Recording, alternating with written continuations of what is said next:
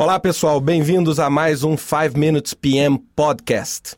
Hoje eu vou falar sobre um desafio que a maior parte das pessoas tem ao ler o PMBOK Guide. Para quem não sabe, o PMBOK é um livro criado pelo PMI, o Project Management Institute, que reúne o corpo de conhecimento em gerenciamento de projetos.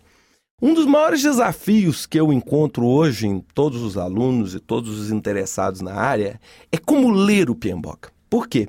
O PMBOK é escrito na forma de quase uma norma técnica, onde nós temos os capítulos introdutórios, né, os três capítulos iniciais que são considerados capítulos mais genéricos, cuja leitura ela é um processo natural e normal, você lê página a página.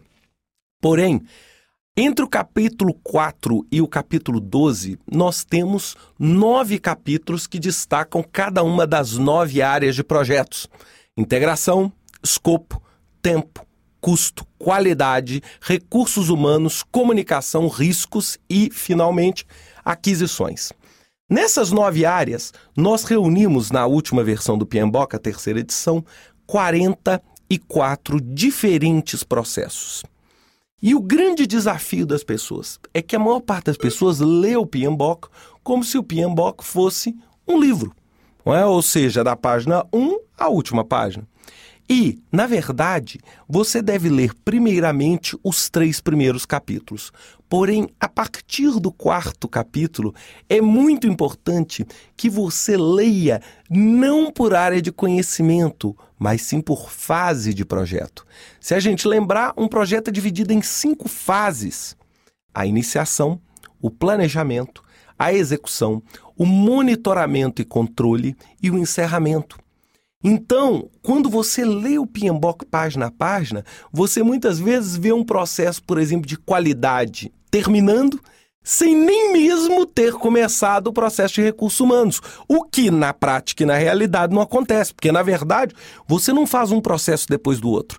Você faz, na verdade, os nove processos quase que simultaneamente. É como se nós estivéssemos como um malabarista equilibrando os pinos. Então, na verdade, você deve ler os 44 na ordem. E para facilitar isso, o PMI criou agora no capítulo 3 uma toda uma explicação sobre processos e sobre fases. E esse capítulo torna-se hoje para nós o capítulo central do guia. E vocês vão ler o que? A ordem. Então, muitas vezes vocês vão lá no capítulo de qualidade, depois voltam para o capítulo de escopo, depois vão para o capítulo de risco, depois voltam para o capítulo de recursos humanos, por exemplo.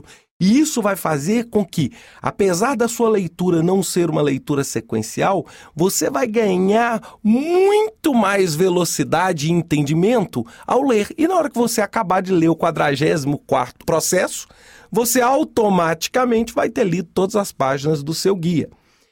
Essa ideia de, de fazer esse trabalho, ela começou, eu publiquei em 2001 no, no congresso do PMI em Nashville, é, um paper chamado Como Ler o PMBOK Guide. Esse paper, inclusive, está no meu site e ele foi feito para a versão 2000 do guia e, e, ele foi realmente assunto de muita polêmica.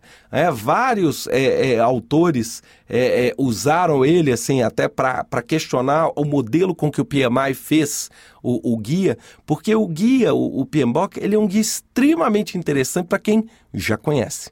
Agora, para ensinar uma pessoa que está começando, ele é extremamente indigesto, ou seja, ele não é um guia completamente preparado para você estudar, aprender e entender os conceitos.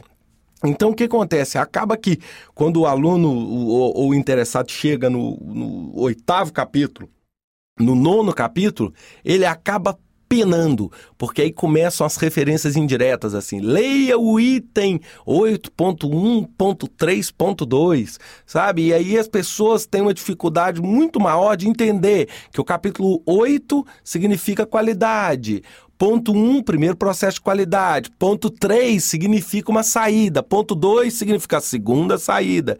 É, então, ou seja, esse tipo de coisa vai fazendo com que a leitura se torne mais indigesta. Então, a dica que eu dou é, para ler o PMBOK, não leia página a página a partir do capítulo 4. Leia por processo. Você vai ter muito mais facilidade para entender, a leitura vai ficar muito mais agradável e muito mais direta. Bem, pessoal, era isso que eu tinha para hoje. Uma ótima semana para vocês e até a próxima semana.